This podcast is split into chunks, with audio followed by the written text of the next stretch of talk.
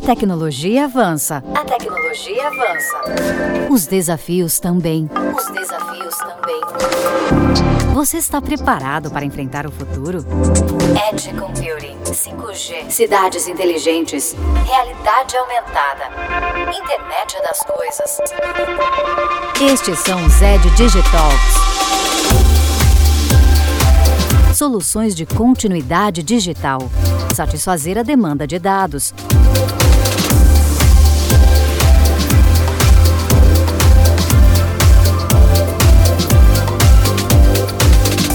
Inscreva-se e ative as notificações desse podcast.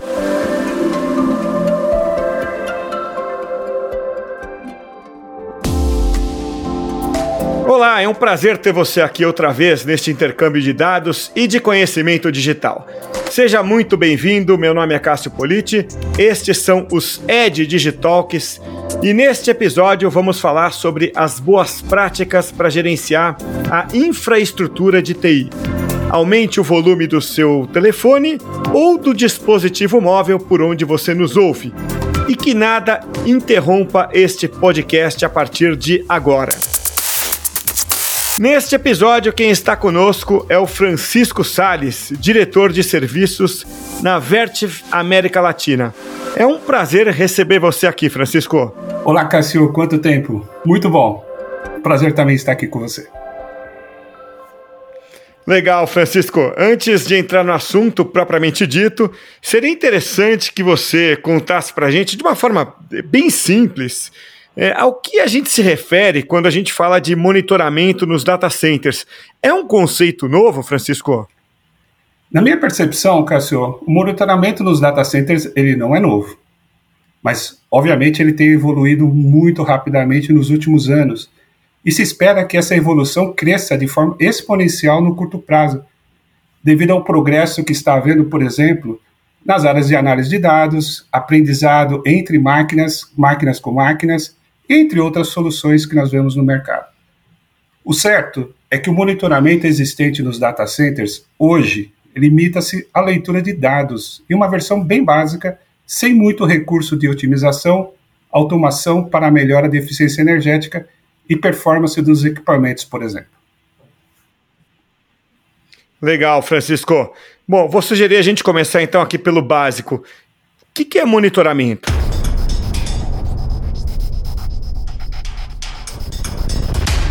Em termos gerais, monitoramento é a extração, né? é a transformação da informação interna, o banco de dados, né, vamos pensar assim, de um determinado produto que você queira fazer monitoramento, para um ambiente controlado, com leituras de parâmetros conhecidos de mercado. Associamos essas leituras aos elementos fundamentais de qualquer infraestrutura crítica nos data centers, como por exemplo os UPS. O monitoramento ajuda a entender o status de funcionamento de uma maneira lúdica, sem a necessidade de ser um especialista técnico, por exemplo. Legal, Francisco. Será que você poderia dar exemplos que eh, respaldem essa premissa? Claro. Cássio e ouvintes, por exemplo, em 1934, John Henley patenteou a primeira fonte de alimentação de energia ininterrupta, e a descreveu como um aparato para manter a alimentação confiável e ininterrupta de energia elétrica. Sem entrar em maiores detalhes, podemos afirmar que Henley deve ter observado e feito um acompanhamento dos parâmetros da energia elétrica para observar possíveis anomalias, que, em outras palavras, nada mais é do que o monitoramento desses parâmetros que eram essenciais para dar sentido à sua patente. Por outro exemplo, sob a ótica do mundo de gerenciamento térmico nos grandes data centers, podemos falar, por exemplo, de Ralph Libert, fundador da Liberty Corporation em 1965, a primeira empresa a projetar e fabricar sistemas de ar-condicionado para salas de computadores. E quem definitivamente precisou ter como base desses sistemas um conjunto de parâmetros e variáveis de temperatura e umidade que serviram como referência para o comportamento dessas unidades de climatização e a sua adaptação às mudanças de ambiente. Em resumo, O monitoramento desses ambientes, dessas condições ambientais, foram necessários para ter um gerenciamento térmico adequado. E eu digo para você, Cássio, temos exemplos de sobra e, sem dúvida, podemos afirmar que o monitoramento sempre teve um papel protagonista no mundo dos data centers. Tem hoje em dia e continuará a ter. É claro, com suas respectivas variações, enfoques ou aplicações, de acordo com o desenvolvimento tecnológico que fomos alcançando. Legal, legal, Francisco. É, atualmente tem no mercado uma variedade significativa né, de, de ferramentas de software, de hardware, né, para o monitoramento da infraestrutura crítica dos data centers. E, Francisco, para você, o que faz a diferença entre tantas opções disponíveis aí no mercado? Por que tender para uma ou para outra? Muito legal essa sua pergunta. Aqui acho que a resposta ela poderia ter inúmeras variáveis, né? podemos ficar horas conversando sobre isso. O tema é bastante complexo. Mas vamos focar em certos diferenciais que são de forma mais gerais. Por exemplo, custo e benefício. Aqui posso dizer que o céu é o limite, Cássio. Existem diversas plataformas e preços para monitoramento de infraestrutura crítica. Por isso, é muito importante conseguir um equilíbrio entre a necessidade de monitoramento e as possibilidades econômicas de cada cliente. Em segundo lugar, está o tamanho do data center.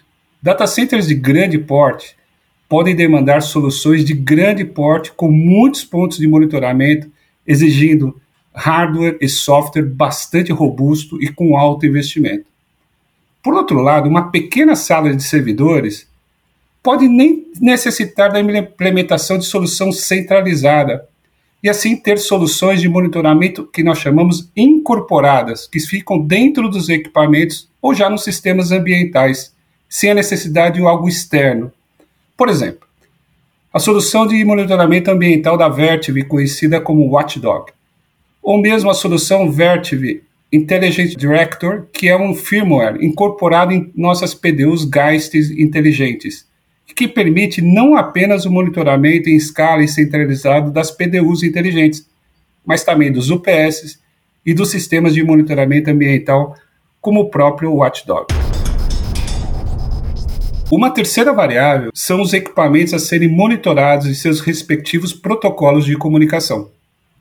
Isto pode diferenciar muito o investimento que terá de infraestrutura para conectar os equipamentos. Por exemplo, SNMP em todas as suas versões, BACnet IP, BACnet MSTP, Modbus TCP, Modbus RTU, Velocity, entre outros. Temos ainda que considerar itens simples, como contatos secos, se são necessários. Bom, então você já sabe, antes de qualquer movimento, primeiro deve ser feito um planejamento levando em conta espaço, orçamento e equipamentos a serem monitorados. É isso aí, né, Francisco? Isso mesmo. Não se trata somente de obter dados, verificar status, gerenciar alarmes, né? Esse tipo de solução precisa ter funcionalidades que permitam uma análise de dados relevante para apoiar decisões, alcançar um determinado tipo de autonomia, ter uma visão clara dos dados históricos, um enfoque em tempo real do que está acontecendo no data center e uma proteção apropriada no curto e médio prazo com tendências que usem algoritmos inteligentes para ajudar na tomada de decisão e na execução de ações de forma proativa e não somente reativa. Né? Os processos autom automatizados dessas soluções devem proporcionar uma visão completa da operação de data center, para garantir um nível de disponibilidade com a máxima eficiência. A disponibilidade sendo uma visão consolidada para melhorar o gerenciamento dos equipamentos e dos alarmes, reduzir ou evitar o tempo de inatividade, que nós chamamos de downtime, e assim prevenir futuras falhas. Francisco, eu queria fazer uma pergunta aqui, talvez pareça óbvia, né? Mas uh, eu acho que dessa forma a gente esclarece alguns conceitos. Opa, Cássio, pode perguntar, por favor. Então tá, para você, em uma frase curta, o que, que, deve ser monitorado? Quais são os elementos né, que precisam ficar sob monitoramento? Essa é uma boa pergunta, Cássio. O que deve ser monitorado? Bom, eu diria que qualquer coisa que possa causar downtime, ou seja, indisponibilidade, ou que possa de alguma maneira alterar as condições esperadas do data center.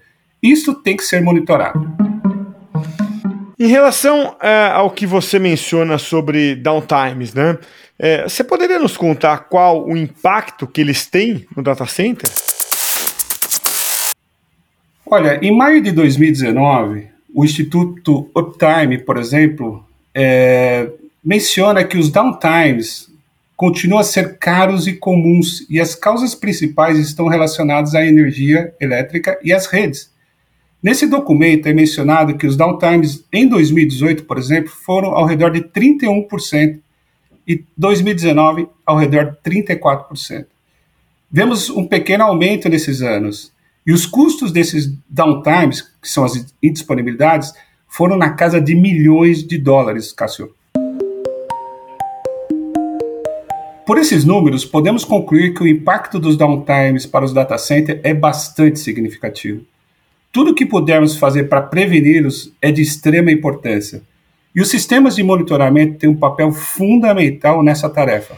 Para concluir, Francisco, o que, que a gente pode esperar dos sistemas de monitoramento nos data centers? Poderia responder sobre várias perspectivas, porém gostaria de mencionar tudo o que é relativo à inteligência artificial nesse tipo de sistema. Já mencionamos aqui as análises de dados, mas também podemos fazer referência a tópicos como aprendizado de máquina, aprendizado profundo, etc. A inteligência artificial avançou nos últimos anos e está sendo implementada em várias indústrias, incluindo a de data centers. A Google, por exemplo, está utilizando a inteligência artificial em seus data centers para torná-los mais eficientes. Por outro lado, as redes neurais artificiais implementadas nos data centers deverão usar algoritmos em tempo real para diagnosticar problemas e resolvê-los de forma autônoma e imediata, sem nenhuma participação humana, por exemplo. Há várias vantagens em ter um data center gerenciado e monitorado através de inteligência artificial. Haverá uma melhoria geral na gestão e no armazenamento dos dados será alcançada maior eficiência e se economizará dinheiro. Atualmente, já há avanços importantes e reais nesse assunto, e espera-se que a inteligência artificial possa gerenciar completamente um data center. Isso significa um desafio e uma motivação para os líderes na indústria de tecnologia.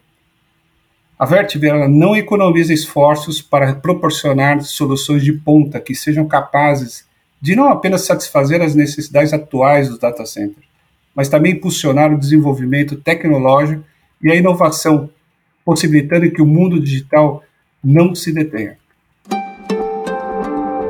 Muitíssimo obrigado, Francisco, por estar conosco aqui hoje neste episódio do podcast.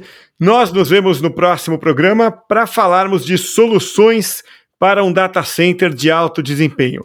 Meu nome é Cássio Politi, o seu companheiro nesta viagem pelos Ed Digitalks, soluções de continuidade digital.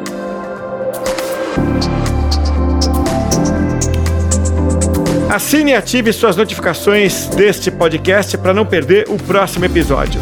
Até breve! Ed Digitalks é uma produção da Podway para a Vertiv América Latina.